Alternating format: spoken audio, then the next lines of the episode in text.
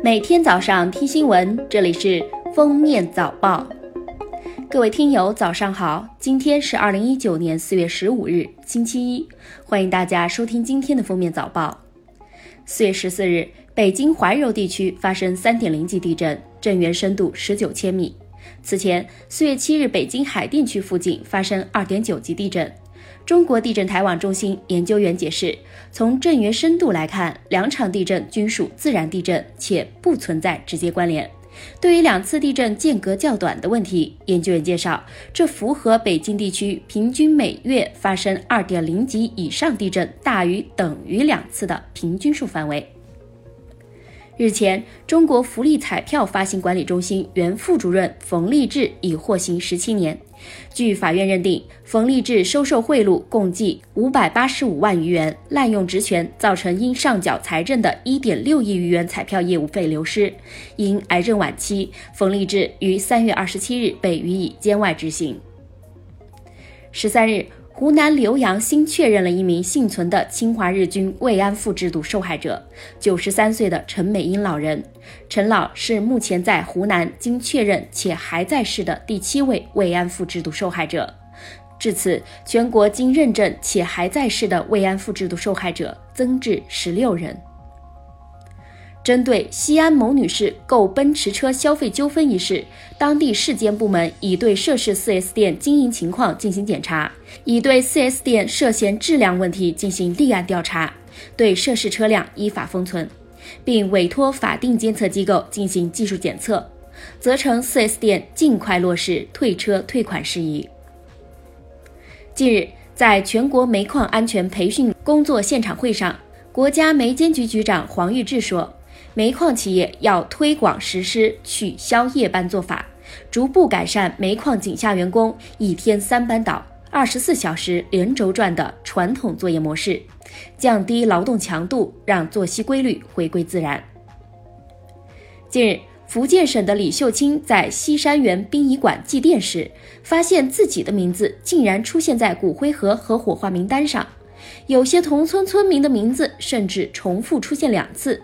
调查后发现，迁墓工作人员为多领墓地赔偿款，私自将村民的名字冒用在无主的墓上。目前，永春县纪委已问责相关人员和霞林村村委会。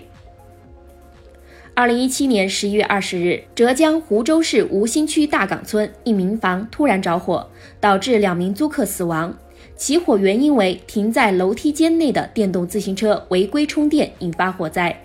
经调解，电动车当事人胡某和房东强某赔偿遇难人员家属一百一十六点二万元，同时两人还分别判处有期徒刑一年十个月和一年九个月。用假网址、假许可证号等冒充正规旅行社，全程强制消费，提供的食宿条件极差。今年春节期间，深圳市消费者委员会共接二十六宗港澳游投诉，全部涉及野马旅行社问题，其中一半投诉者系通过百度搜索被骗。近日，深圳有业主在小区内牵绳遛两条狗，一辆电动车经过时，其中一只狗突然扑上去，咬伤后座七岁女童手部。城管称，犬主违反小区各户养犬数量。其中一只狗并未合法登记，犬主致歉并表示将进行医疗赔偿。近日，有研究数据称，二零一七年因为吃太咸而死亡的人口达三百万，与杂粮吃太少而死亡的人口相当；还有两百万死亡的人口则因为水果吃太少。这被解读为全球近百分之二十的死亡案例皆因吃错饭，中国的比例更高。专家称，夸大其词了。心血管肿瘤是很复杂的慢性病，是多种危害因素共同作用的结果，并不能把吃错饭作为死亡的唯一致病因素。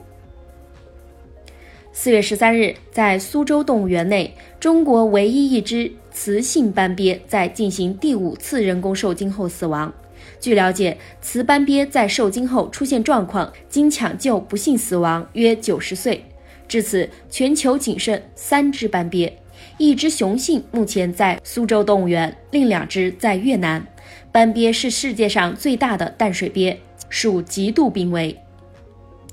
四月九日，山东济宁一男子不小心把腿卡在了护栏上，因为当时是酒后状态，所以当他大声呼救时，路过行人以为他在耍酒疯，不予理会，男子便在护栏上卡了一整夜，直到第二天，晨跑路过的人报了警，消防员赶到将其解救出来。近日，美国老牌玩具公司费雪宣布召回一辆热销的婴儿摇床。因为该摇床已导致超过三十名婴儿死亡。根据美权威消费者报告，该床能倾斜的设计极易造成婴儿脸朝下睡觉，导致窒息。美国儿科学会表示，这样的设计不符合婴儿睡眠标准，婴儿应睡在平坦和坚实的床面。美国航天企业特斯拉托发射系统公司十三日发布公报称，由该公司开发的世界最大飞机当天在美国加利福尼亚州顺利完成了首次试飞。感谢收听今天的封面早报，我们明天再见。本节目由喜马拉雅和封面新闻联合播出。